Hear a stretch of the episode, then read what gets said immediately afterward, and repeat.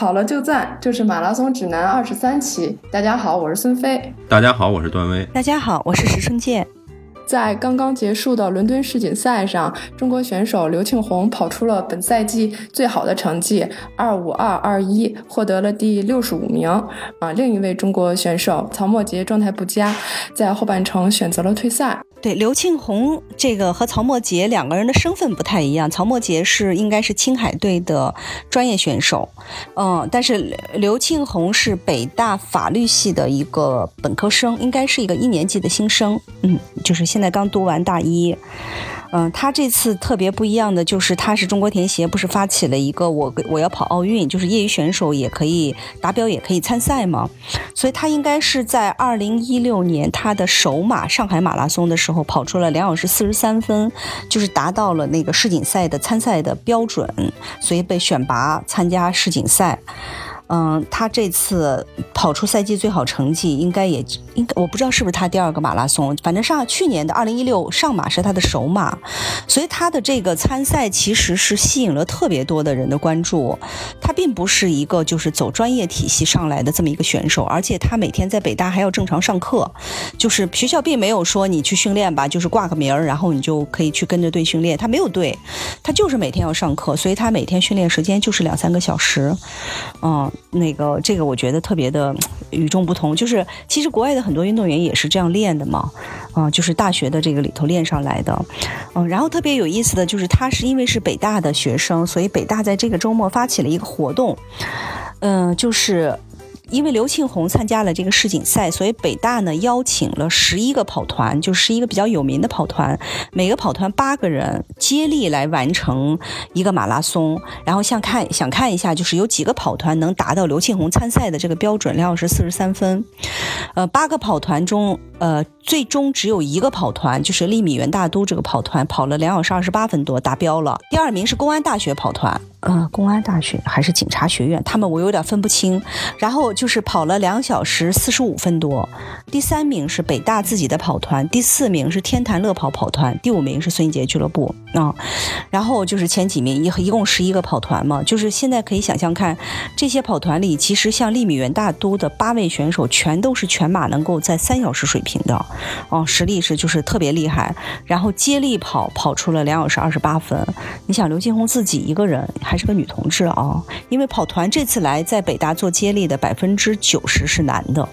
啊，因为如果你要跑出两小时四十三分这个水平的话，跑团每个人的平均配速是呃三分五十二，然后八个人平均每个人是跑五点二公里，只有一个人会多跑一圈，就是大概跑五点七几，剩下的人全是五点二公里。你五点二公里要用三分五十二的平均的速度去完成，其实现在看来，在整个这个跑团里并不是。很多人啊，因为最终只有一个跑团达标嘛，最终只有一个。嗯，像我们所在的就是孙英杰俱乐部，它的特点就是它有个别人能够比三五二快。比如说我能快到三四五，或者是我能快到三二几，但这只有那么一两个、两三个，剩下的比如说我可以三五几，或者我可以四零几，那就是大家互相就是有一个拉，嗯，然后昨天跑的时候没有达标，但是呢，昨天的特点是天气特别热。然后虽然只有五点二公里，我们这个跑团是八个人，其中有三个人跑出问题了啊！因为他的竞速竞技水平相当高，就是大概一上来就是速度要很快。这三个出问题的全是高手，就全都是在平均配速能够在大概在三五二以里的人。出的问题就是第一可能就是热身不够，上来速度太快啊！上来因为大家都很快，昨天就是那个场景，就是每个人上来都很快。然后，那你想的一个去这个就相当于。全呃五 K 的水平是在十八分多吗？大家水平速度就是很快，然后很快的情况下，如果你热身不充分，其中有两个人就是岔气了，严重岔气。哦，我们在那个我们的十分钟节目里说过一次，岔气很重要的原因就是肠胃热身没有跟上肌肉热身，所以就是他会提出抗议，他会提出抗议，他他达不到的你这个运动水平，他就岔气了。啊，我们有三个人出问题，各个跑团可能多种也是各种各样的问题，啊，就是可想而知，这个专业选手他要一个人去以这个配速完成一个。啊，两分两小时五十多的全马啊，可想而知就是难度多大。刘庆红还是个业余选手，哦，还是一个在校大学生，还要正常上学，哦，这个就相当厉害。然后昨天那个现场也很有意思，就是跟刘庆红做了一个连线，所以昨天刘庆红、曹墨杰我们都看见了，他们在伦敦也连线，但是就是网络的问题不是很顺畅，但是彼此都看见了，他们也知道在这边就是为他们办了这么一个活动，嗯，就是庆祝这个刘庆红参加世锦赛。特别有意思，就是北大跑团自己办的活动，十多个跑团就应邀来了，除了十多个跑团，一个团是八个跑呃选手以外，来了好多家属，因为昨天周末嘛，孩子拉拉队儿，所以有的时候，比如说这个家长在跑最后两圈的时候，有的孩子会跟着跑陪跑一下，啊啊，就挺有意思的，很多拉拉队在道边，就一个四百米的场地，大家坐在就坐在边上，就在那喊加油，嗯，很好玩。第二名应该是警察跑团，第三最后一名是公安。跑团，公公安跑团最后一个人在跑最后一棒的时候，还剩几圈的时候，所有的跑团都加入了，整个四百米就布满了人陪他跑，就融到一起了，就很有意思。一个学校里头就组织这样一个接力，我觉得真是不错，补给都很好，嗯，准备的也很好。对，其实这个长跑运动能够进学校，其实是我们挺希望看到的一种现象。能够越早的，就是建立这种跑步的观念和健康跑的这种呃理念，我觉得特别好。呃，今天我们看粉丝留言的时候呢，有一个昵称叫 SS 的给我们留言，他说我是一个马拉松指南的忠实听众。每一期呢都像追剧一样，周三晚上必听，然后提了问题，有时候就是没有得到节目的解答。但是现在呢，他个人遇到了一个很大的问题，急需大咖们的指点迷津。他说：“我跑步一年半，现在正在准备北马的首马，半马成绩在二二零左右。两周前去武汉出差，连续加夜班，然后嗓子疼，出差这周没运动。”回到北京后，第一次慢跑九分配速，只跑了八百米，就因为胸闷疼，跑不下去了。走了两公里缓解，再继续跑又又闷疼，四分钟以后啊，四公里以后，呃，逐渐缓解，可以慢跑。到今天出差回来两周，仍然持续的这种胸闷疼。他说：“今天 LSD 跑到第两公里开始疼，然后可以坚持到五公里缓解，呃，配速在八分开外。十公里以后又因为开始这个胸闷疼痛，感觉到体能明显受影响，坚持到十四公里就停止了，有轻微的头晕，浑身无力，跟出差前简直明显不是一个人了。跑动的过程当中呢，心率正常。”甚至还由之前的幺五零到幺六零降到了幺二五到幺五零，我实在是不知道该怎么办了。还有一个多月就要北马，说急死我了。呃，补充说一句，他说出差回来以后感觉自己特别的累。出差之前呢，周日还跑了一个二十五公里的 LSD。跑完也不觉得累，我觉得是这么几个情况啊。他的这段话术里边反映出了几个问题，最大的一个问题呢，就是现在遇到了这种胸闷疼痛的情况。第一，要不要着急，不要说我要去踩要跑这个北马，然后就给自己很大的压力。这个对于现在这个病情的缓解，肯定是一点好处都没有的。呃，所以呢，我觉得第一步是要放松心态。第二呢，根据他的这个描述，他说，呃，出差之前有连续的这种加夜班的情况，然后呢，反映出来的就是嗓子疼。我们都知道，连续的，嗯，无法保证一个好的睡眠质量，其实对人的心脏啊，还有一些内脏器官，事实上影响是比较大的。因为我本身就是一个熬不了夜的人。熬完夜以后，心脏就会非常的不舒服，而且体现出来的可能第二天的晨脉也会加速，然后觉得心慌难受。嗯，所以我觉得它的本质是因为，呃，连续的没有良好的睡眠来恢复它的这些内脏器官，导致了它后边的这种出差回来以后跑步，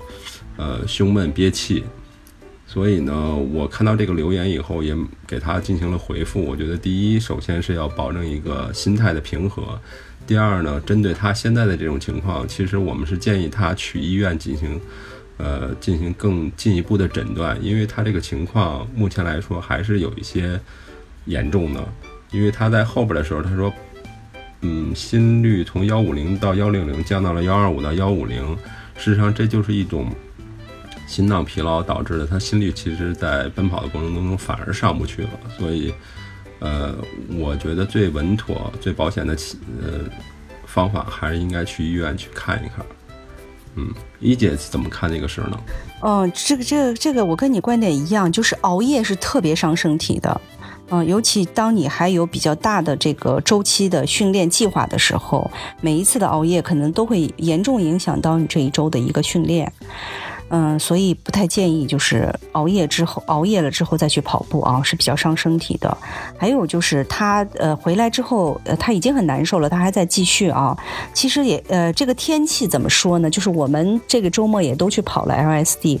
嗯，我觉得这可能是就是上个周末就过去的这个周末。可能是我这么长时间以来跑 LSD 最艰难的一次啊，就是那种湿和闷的那种感觉，就把你都要烧透了，就是那样。所以这在这种天气下，就是他又加上身体不适的话，其实完全不用再运动了，应该是要休息，应该完全是要休息。即便是像我们就是跑 LSD，尤其是提醒大家这。赶上这种高温高湿，我周末的时候观察了一下，温度大概是二十五度，湿度是百分之八十八。哦，这种天气下跑必须要降速哦，一定要把速度降下来。你说停不停？就是如果你身体没有不适，不停，按计划走，但是一定要降速，把速度要降得很低很低。嗯，像他现在这个症状已经胸闷这么严重的情况下，还是要先去医院看一看，查一查。嗯，然后他应该有一个比较严重的心脏疲劳，心率已经就是心脏搏动没有力量，所以心脉搏上不去，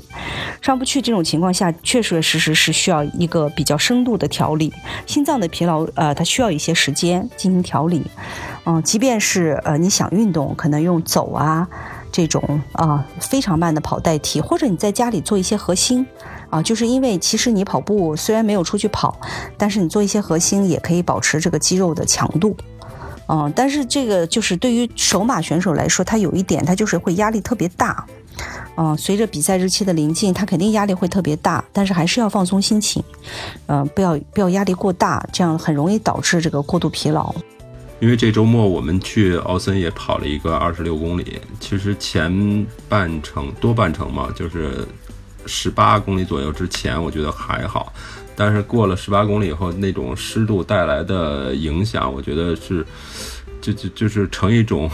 几何级的上升的感觉。带的那个水喝完了以后，就感觉你要不马上的补充水分，或者说这个补充一些能量的话，即使是跑二十六公里，我都觉得是很难受了。因为我要保证一个固定的一个配速，来提高这一次 LSD 的训练效果。其实这种高温高湿带来的影响还是挺明显的。所以这个高温高湿的天气，把这个原本预定的这个 LSD 的速度要降下来百分之十到十五，一定要把它先降下来。但今天立秋了，今天去跑步就已经感觉啊，好爽，好爽！终终于空气中不那么黏了，然后有一点小风一吹，哇，居然今天出了很少的汗。哦，前几天这前一个月，我觉得习惯性的都是湿到鞋了，都要，不仅衣服湿，基本上要湿到鞋的感觉。这位 SS 同学他。他在后后台留言留了这个得有几百字啊，我觉得，然后就是特别大一篇幅，然后能感觉到这位同学特别焦虑，就是他真的是就是感觉遇到了一个很大的问题，然后又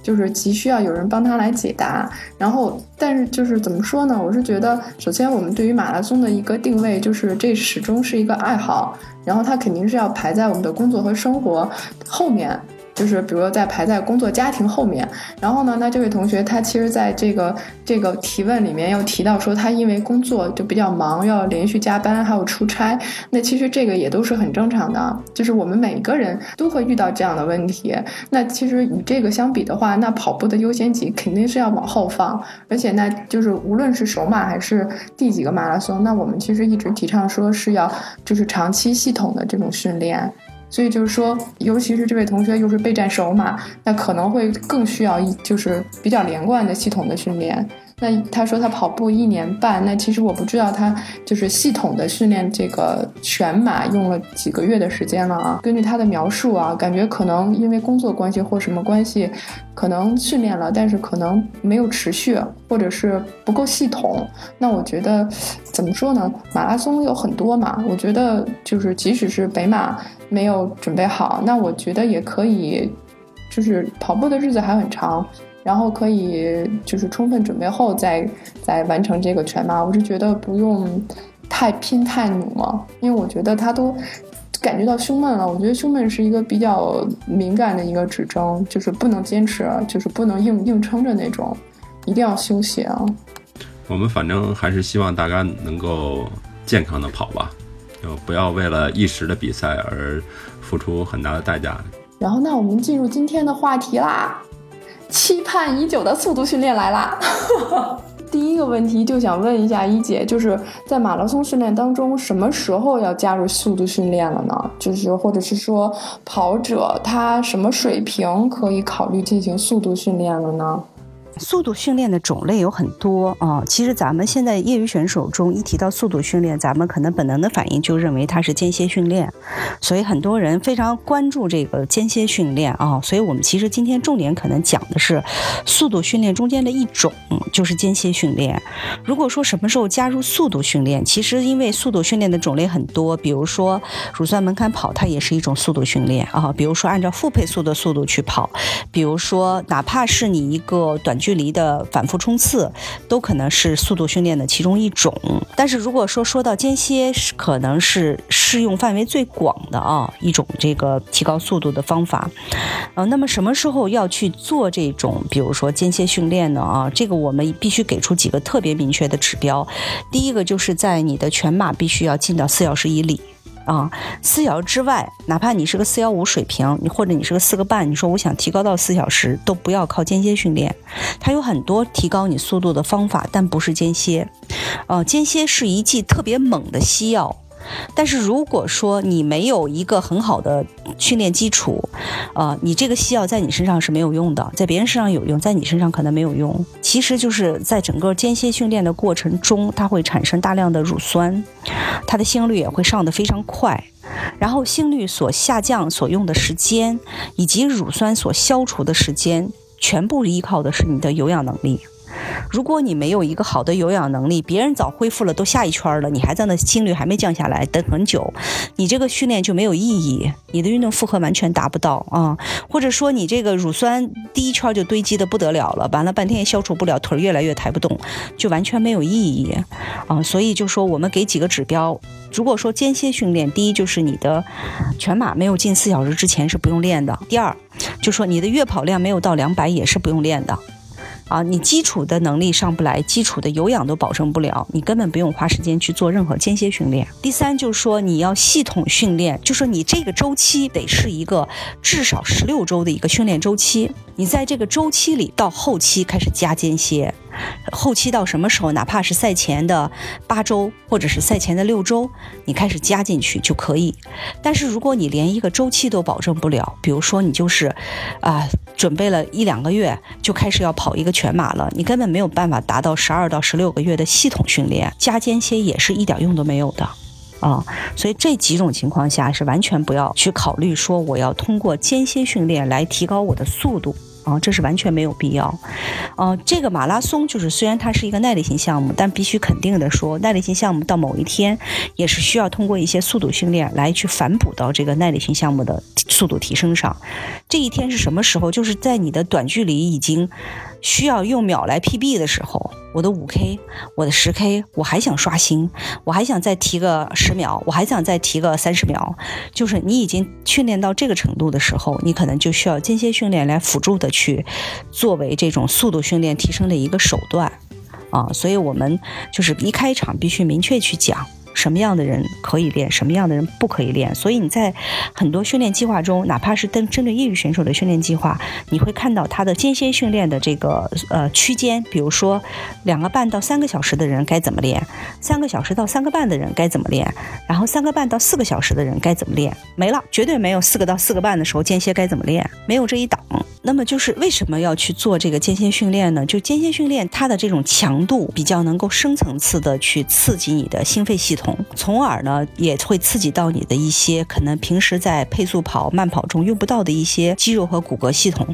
然后通过这种刺激呢，去提升他们的能力。其中一个比较重要的指标就是通过间歇训练可以去提升一个人的最大摄氧量。我们以前有一期节目讲到过这个最大摄氧量，最大摄氧量是耐力选手选材一个比较重要的一个指标，就是一个人身体里头每分钟每公斤体重所能消耗的氧量。因为这个你能消耗的氧量直接关系到了你的运动能力嘛，对吧？所以通过间歇训练能够去提升这个最大摄氧量，但是它是有限的，再提升的话也就是个百分之二十五到到头的一个提升。啊，在这种情况下，就是说通过间歇来逐渐的发掘自己的潜能，去不断的提升自己的最大摄氧量，改善自己的心肺系统，啊，然后提升自己的这个乳酸的耐酸能力，让自己能够在比较高速的情况下，还是一个有氧跑，而不是进入到一个无氧状态。所以间歇它能够就是起到这样一些作用，嗯，但是呢。它必须是在你有非常好的有氧基础的情况下，它才能起作用啊！如果你的有氧基础、耐力基础根本不行啊，就就就不用练。就周末我见到一个跑友在奥森，他用了加速度上的一套训练计划，呃，这套计划里头有一周要练三次间歇，然后他他是一个就是还没有跑过首马的选手，哦，然后我说这套训练计划有没有说适合于什么样的人练？你选这套计划，因为我相信他有的里头有很多种计划吗？他说没没有没有说适合什么样的人练。他说我跟他练了几次，我觉得我实在跟不上。啊，我我说你跟不上，我觉得我也跟不上，我也没法做到一周三次见血。啊，所以一定要了解自己，就是需不需要去做这个间歇训练。我觉得这个是前提，这个是太多人的误区了。在我们看到的几乎是所有的教材里边吧，包括教科书也好，还是训练的指导意见也好，呃，基本上都是统一的 意见，就是初级跑友绝对不适合间歇训练，这是一个大的前提。然后说中级跑友间歇训练的次数频率不能过高。这都是就是说定性和定义的一个一个东西哈。他说，高级跑友的间歇训练是必不可少的内容，所以大家一定要先把自己划清了一个范围。就像一姐刚才说的，如果你的全马成绩还没有进入到四小时以里的话，那就。没有必要去做这个间歇训练。嗯，对你说到这个频率的话，初中高的划分，初级是肯定不用练，呃，高级也很明确。到了高精尖的跑友，他就是那种，比如说现在有一些跑步训练营办的什么北马破三训练营之类的啊，这个就很厉害的。他们就是每周必练，每周必练，而且练的强度是很大很大的。这是高级跑友，就是到了中级是最难把握的，呃，因为你一周一次，很可能就导致着你恢复。不过来啊！你恢复不过来以后呢，会导致着你的其他训练计划受到影响。就是你一次的间歇可能会要恢复好几天，你其他的计划就受到影响。你像你一周总共练不了几次，你再受到影响就没法练。所以有的时候中级跑友比较建议说，哪怕你两周一次啊，或者一周有一次稍微。密度大一点的间歇，一再有一次就是小一点的，我们可以讲一下方法，就是这个是不一样的。所以每个人到底你适合什么样的间歇啊？你到底练什么频率？我们只能给一个参考数，就是高级是一周一次，初级是绝对不练，中级是大概一到两周一次啊。但是呢，确确实实要根据你的身体的恢复状况、你自己的承受能力来去判断啊，你能不能承受这么大的一个负荷。哦，这个确确实实是要注意的。嗯嗯，那接下来我们讲一下现在常见的间歇的种类。我觉得就是专业队的间歇，它不见得适合我们普通人。比如说，我甚至看过专业队的间歇，有先跑一个十，可能用一个百分之八十的心率去跑，然后休息几分钟，紧接着要跑一个六公里，要用一个百分之八十五的心率去跑，再休息几分钟，然后紧接着要跑一个两公里的，就要用百分之九十五的心率去跑。就是这种这种大段落的间歇，呃，在专业队是有，但是他们也并不是每周这样啊。这个是完全是就是乳酸门槛跑的一个升级版了。但是这个绝对对于业余跑友来说，你没有一定的功力，你是很难承受的，这个很难承受。啊，所以我们比较常见的间歇呢是，就是从四百米到两公里之间。这种距离，从距离上说，比如说有四百米，有八百米，有一千米，也有做一千二的，也有做两千的啊，就是这种，我可以做这个距离的一个间歇。呃，然后间歇的次数呢，就是你的距离越短，你的次数会越长。比如说四百米会重复多少次呢？有人最大的会能重复到十五到二十次，最少的可能也要重复十次啊。这是一个四百米的。然后就比如说到了这个一千米的时候，可能最多的时候，专业队专业队练一千米的间歇是最常见的，他们大概是重复十次，一千米的十次。然后那你再往上，你说两千米重复多少次呢？两千米一般就是最多做到重复，呃，四到五次啊。其实从这个总总量里你可以看出来，就是一次间歇课的总量就是在五千到一万米之间。你比如说十个一千，它就是一万；五个两千也是一万。为什么说到五千到一万之间？比如说你练了十个四百，它就是四千啊。十个是四百之外，比如说你再练了再练五个两百，它不就又是一千吗？那加上来这个总量就会是一个五千。啊，就是你这一次课程，你的训练的这个总量，间歇的这个距离总量，也就是在五千到一万之间。包括哪怕是特别专业的人，基本上就是这么一个概念。只不过就是说，不同水平的人，他的能力不一样，他的次数不一样，啊，然后它组合不一样，就是会有很多种组合。所以我们会练到，听到有四百间歇、八百间歇、一千间歇、两千间歇，也有人做三千乘五这种间歇的组合会不一样。啊，这里我们比较推荐的是哪一种呢？就是第一，我们不推荐做八百间歇。啊，八百的间歇对于业余跑友来说，跑起来难度比较大。啊，因为就是你比较难以在八百的过程中去控制你的强度。第一圈你很容易快。第二圈你很容易慢，就是你很很难去挖掘出来你身体一个均衡的这个能力，让你自己能够控制得了这个。当然说亚索八百是一个特别知名的训练方法啊，有不少跑团在练，但是实际上专业队我了解到的是不练八百的啊，他们就说的很通俗，叫做四百我一口气可以跑完，八百我一口气跑不完，我这两口气怎么倒就不好倒啊，所以他们会练四百的间歇，一千的间歇，然后他们会练。大段落的，比如说十六二这种大段落间歇，或者他们会练三千乘五这种课程，就是强度非常大的课，会练这种，呃，但是不会去练八百，所以我们不太建议去呃练八百的这个间歇，这是第一个，啊，第二个就是说，呃，要注意的就是你的次数是循序渐进增加，比如说我从来没有练过间歇，哪怕是个四百，我可能第一次我先练六个啊就到头了，然后下一次我练八个。再下一次，我可能增加到十个啊，最终我可能能增加到十五个，甚至有人增加到二十个。同样的道理，比如说我练的是个一千，我也可以，哎，这一次我增加，我练了四个，我下一次增加到六个，我下一次增加到就是。我要不断的去刺激自己，感受自己的这个适应能力，然后才能够去决定说，哎，我这一次间歇到底是这一组要跑多少个啊？就逐渐的把它加上去，这是一个注意事项。不要上来说，你看，哎呦，人家跑十五个四百，我也十五个四百，你很容易受伤啊！你不知道你自己的身体适不适应，你是很容易受伤的，就不能盲目的去学习说别人跑了。多少个我就多少个，哪怕说别人跑了五个两呃两 K，我也上来五个两 K。你可能这一次你只能跑两个、三个、四个、五个这样去加，每次就去把它加一个，去把它逐渐加上去。这是这是一个要注意的事项。啊，还有一个要注意的事项就是，呃，就是间歇的时间，因因为这个就是特别重要，在于说你歇的久了，你的刺激是不够的。啊，你你歇的少了，你恢复不过来，你下一次的。这个质量是达不到的，就是你下一组的质量是达不到的，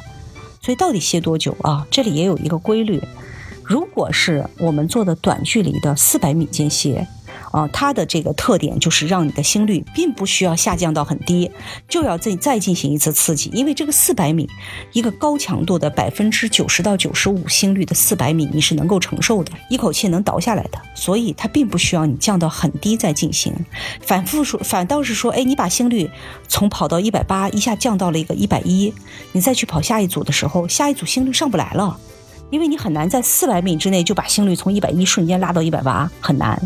所以他要求的就是不按时间间歇，短距离，凡是一公里以下的间歇啊，我们我们强调的是先不练八百啊，比如说四百的间歇或者是两百的间歇，这种间歇是不按时间间歇的，这种是间歇是按距离来间歇，比如说每一个四百之后慢跑一百，啊，四百就是要求心率不要降下来，慢跑一百，然后马上进入下一个四百，然后再慢跑一百，马上进入下一个四百。嗯，然后如果你是做十个四百间歇的话，你的负荷就是你可以前九个都是在，比如说幺七零到幺八零之间的心率，最后一个尽量把它达到一个幺八零之上，最后一个要跑最快。然后如果你是做一个两百的间歇，两百两百和四百还不太一样，两百是一个你出了门就可以拼命的速度，四百还是一个前一个一百你要悠着点儿，后三百你逐渐加，四百有一个逐渐加速的过程。两百就是一个你根本不用考虑了，你出了门你就赶紧赶紧吧，最快的就冲出去了。所以这种情况下，两百的心率就是要适当的要降一些。所以基本上两百间歇的跑法就是两百跑两百歇，两百跑两百歇，两百跑两百歇，就是一个一块一慢，一块一慢，一块一慢啊。但它其实并不是一个最好的间歇训练方式，它是一个用来基本上用来一个呃做一个就是呃短距离的跑姿调整。呃，跨步跑啊，就是达到这么一个效果的啊。所以通常两百是怎么做呢？比如说我今天跑了十个四百，然后呢，我休息一下，我再做五个两百，嗯，是做这种搭配的。我不会这次课全部做两百间歇，没有这样训练的啊。它是作为四百的补充，或者作为你一个一千的补充，之后我再跑几个两百，是作为一个补充训练。但它间歇的时间适度要长一点。然后如果你做到一个一千间歇了，或者是两千间歇，那就是一定要以。心率来做间歇了，啊，通常我们说一千的间歇心率要降到一百二，才可以开始下一组。如果说你做到两千的间歇，两千乘五这种间歇，心率就要降到一百，才能开始下一组。就是两千以上的时候，心率全都要降到一百以下。如果还是个一千，还有还有人做，比如说一英里间歇，那就是一千六，这种心率都要降到一百二就可以。我你不要管多长时间，降到这个时间。当然，高水平的人他知道他大概几分钟能降下来，他可以把他的表定成时按时间来间歇。但是通常我们比较建议按心率来间歇，降下来，然后再进行下一组，这样能够就是去确保下一组的质量。嗯，所以间歇的时间其实很多人是不太清楚的。他看别人休三分钟，他就可能在一千也休了三分钟，他可能在两千也休了三分钟。嗯，这个这个就明显的就不对了，可能两千你有可能就需要修到五分钟或者六分钟，因为它更多的是按照心率来间歇，就是一定要把心率降下去，它下一组的质量才会更高。嗯，这个就是呃间歇另外一个注意事项，就是你间歇时间的这么一个问题，还有看人的体型，有的人特别适合速度，他可能做四百、八百、一千比较适合，哎，有的人就是短距离跑特别吃力。但是它的速度耐力好，它比较适合做两千的间歇，或者一千六的间歇，嗯，这个是不太一样的。除了这些之外，其实还有一个就是整课的负荷。你这一堂间歇课，你要把它整堂课的高质量的去挖掘出来的话，还有一个负荷问题。所谓的负荷，就是你这一节课究竟几种训练组合，到底是多大的一个整负荷量啊？比如说，在一个专业队里头，他要跑一个一千的间歇，他有可能之前先要跑一个十公里。他这个十公里呢，会是一个负配速，就是每三公里加一次速，每三公里加一次速，每三公里到最后一公里就加到无氧。他先把他的身体总消耗拉上来，拉上来之后，他再去跑这个间歇。啊，他会是一个这样的，就是先有一个大强度的长距离，但这个大强度就是在百分之八十到百分之九十心率这么一个。然后这么一个把十公里跑下来之后，他再去做短距离的间歇。我看到这个就是咱们现在比较有名的这个利米元大都叫冠军训练营，他每周三的间歇都是这么做。他先有一个叫十公里热身跑，他这个十公里的要求就是一开始百分之八十的心率，然后就是进到百分之九十，最后就是要进到百分之九十五。啊，这个完了之后做动态拉伸，拉伸完了之后。他就开始二十组四百米，强度就是非常之大。他就是先做一个十 K，这个十 K 就叫负荷，就十 K 加上二十个四百是这一次课的总负荷。我们刚才说，就是不光你做间歇嘛，你还得有一次课的总负荷，总负荷要够。但是对于我们来说，就是他那个训练都是训练的，比如说三零零、三三零的选手啊。对于我自己，我我现在比较适应的是，我就是逐渐找自己的规律，就是我比较适应。比如说我要做一个四百间歇，我先会跑一个五十分钟，五十分钟中间可能前三十分钟我是以热身为主，第四个十分钟我就开始做加速，这个心率就基本上要加到幺六零，最后一个十分钟我的心率要加到幺七零以上。这五十分钟跑下来，大概也跑一个七八公里，啊，这个热身结束了之后呢，做什么呢？就是这里要提醒的，就要做大幅度的动态拉伸，就是情境间，然后动态拉伸各种拉，基本上把身体各个部位都拉开了。拉开之后，再做什么呢？就是在做，比如说我今天要跑的是十个四百，我要再做大概六组的短距离冲刺，可以是六十米，可以是一百米，啊，因为你这么通过大幅度拉升的时候，你的心率又降下来了。当然，它还是在比较高的基础水平，但是它降下来了，啊，然后再做，比如说六个这个冲刺，就是做一个这个呃六组的这种冲刺跑啊，再把心率拉上来，拉上来以后就开始不间断的完成这个十个四百的间歇，就这个强度对我来说，我觉得我是比较适应的，可能未来还要再往上加，加到十二组或者是十五组四百米的这个间歇，每一组你要有一个预计的目标，比如说你是。呃，四十秒还是四十五秒，就是不能超过多少，中间可能会有一点掉，但是也要控制。然后最后一组一定要做到最快啊，就是这个是我觉得比较舒适的，对我来说比较舒适的一种，就是练间歇的一个方式。但你看前面的热身一定要足够足够充分，拉伸足够充分，然后去高质量的跑这个间歇。然后这个四百跑完以后休息一下，心率降大概降到一百，再去跑五个两百。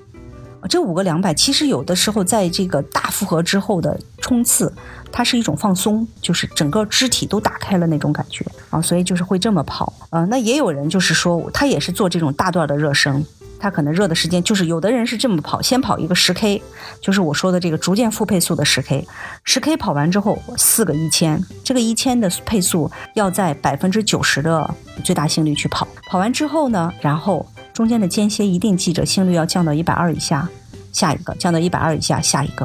啊，也有这么跑的。总之来说，就是前面热身要非常非常充分，甚至都不叫热身了，就是这次这个热身基本上就是这次课的总负荷，就是为了把负荷拉上去，而不是单纯的让你只是做一个间歇，就是身体没有挖透那感觉，就是要把你身体的潜能挖出来。像那个领跑者，我们在领跑者最开始做的就是两千米的间歇，就这种间歇有什么不一样？就是夏天。比较适合短距离间歇，因为夏天就是热，然后呢，你短距离可以休息一下。还有一个就是夏天不容易受伤，你的肌肉都是松的。如果比如说冬天你要备赛，你也要做间歇，冬天比较适合做长距离的间歇，因为冬天肌肉稍微要硬一些，就是受伤的风险要大一些，就不能像那个短距离一样上来就玩命。但是长距离间歇你就会悠着点儿，逐渐上，逐渐上，所以冬天比较适合做。两 k 乘以四，两 k 乘以五，或者是三 k 这种间歇，夏天比较适合做四百米和一公里这种间歇。就是我有一个问题，就比如说在训练的时候，就是已经知，比如训练半截了，知道自己没有达到这次间歇训练的一个目的，他是继续把比如说跑量完成，就比如说您刚才说的有一个总负荷，就我是把跑量完成，还是说我就干脆就算了？那你如果跑到最后已经都降速了，心率完全，比如说本来应该冲幺八零的，你都恨不得幺七零都达不到了，因为你跑不动了嘛，幺七零都达不到，那就那就停吧，因为没有用了。啊，你就好好总结，你下次重跑吧，就没有用了呀。这种间歇就是对身体一个深度的刺激，对心肺一个极度的刺激。你心肺都上不去了，你你光腿儿在那使劲儿，然后恢复的时间还长，那你还练它干嘛？如果他已经连四百米都坚持不下来了，他怎么完成跑量？他难道还能再跑一个十公里？不可能啊，对吧？所以他是倒的，他强度降下来，他这个跑量总负荷是先有一个，比如说配速跑。先有一个乳酸门槛跑，然后再做间歇，总负荷是这样的。它不是说我间歇完不成了，我再补一个乳酸门槛，它是肯定达不到了。你说我补一个有氧跑也没意义。其实你就放松一下，让身体恢复一下，下次再练呗。还有，如果你要练，你就要带着心率带呀，你要去科学的去控制自己的指标。你看你开始说的那个第第一开始跑快了，你一开始就把心率冲到幺八零，肯定后面就上不去了。啊，一开始就要控制在幺七零多，对吧？然后最后再往幺八零走，你一开始就给它冲到最大心率的，那怎么行？还有一个就是千万不要多。我们说过，同一个类型的训练，它都要需要四五天才能恢复。啊，即便是专业队啊，他一般练间歇就是，比如说他有十堂课，他十堂课里头可能就有一两次是间歇，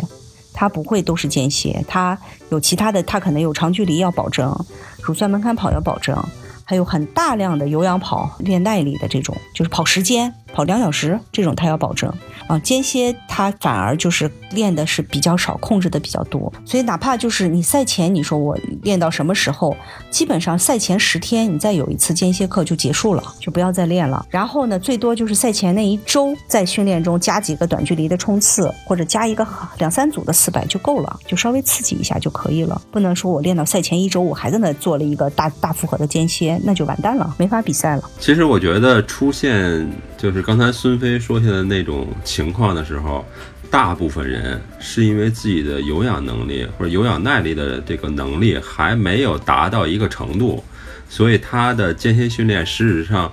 也许还不应该开始进行间歇训练，他就他就去进行这个训练了。所以导致他现在制给自己制定的这种间歇计划是不合理的。所以其实我们看到大部分人说去练间歇，是不是真的该练间歇了？我觉得先要给自己打个问号，自己要对自己有一个评判，这个是非常重要。是的，所以我说，其实速度训练的方法有很多种。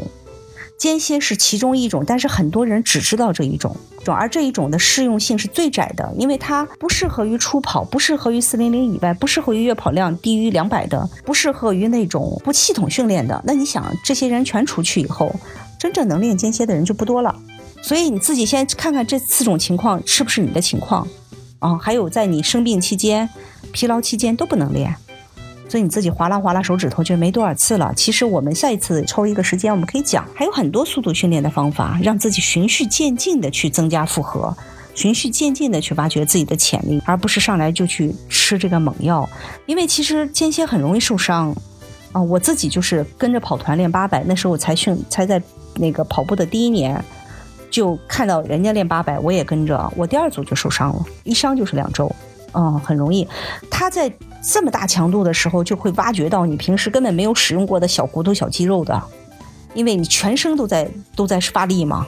这种东西有的地方你平时根本用不到，唰的一下就上这么大强度，就很容易受伤。感谢大家收听《马拉松指南》，我们的节目每周三播出，在各大播客客户端搜索“马拉松指南”都可以收听。我们的主播呢也都有自己的微博，我的微博是。艾特段威喜欢阳光很好。我的微博是孙飞 runner，我的微博就是我的名字石春健。我们节目的微博、微信都是艾特马拉松指南播客，欢迎大家关注。我们下周三见。